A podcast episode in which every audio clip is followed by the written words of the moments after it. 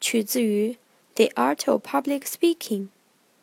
让我们一起来欣赏 Shannon 为大家读的英文原着。Preparation goes beyond getting the facts.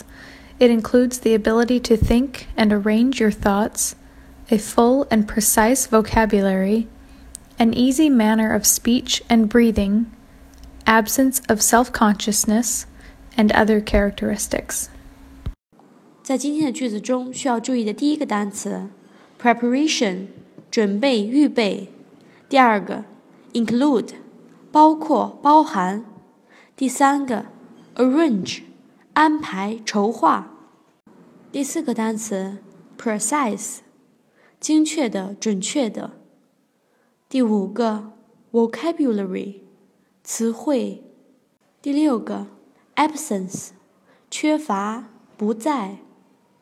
第七个，self-consciousness，害羞的。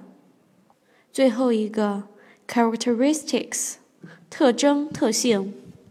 这个句子比较长，让我们一起慢慢分析。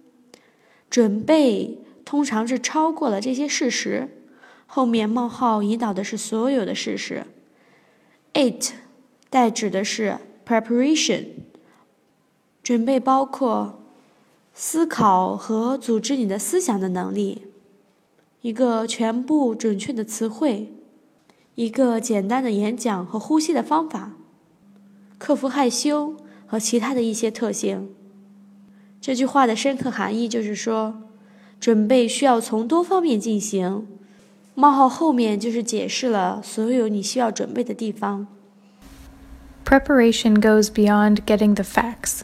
It includes the ability to think and arrange your thoughts, a full and precise vocabulary, an easy manner of speech and breathing, absence of self consciousness, and other characteristics.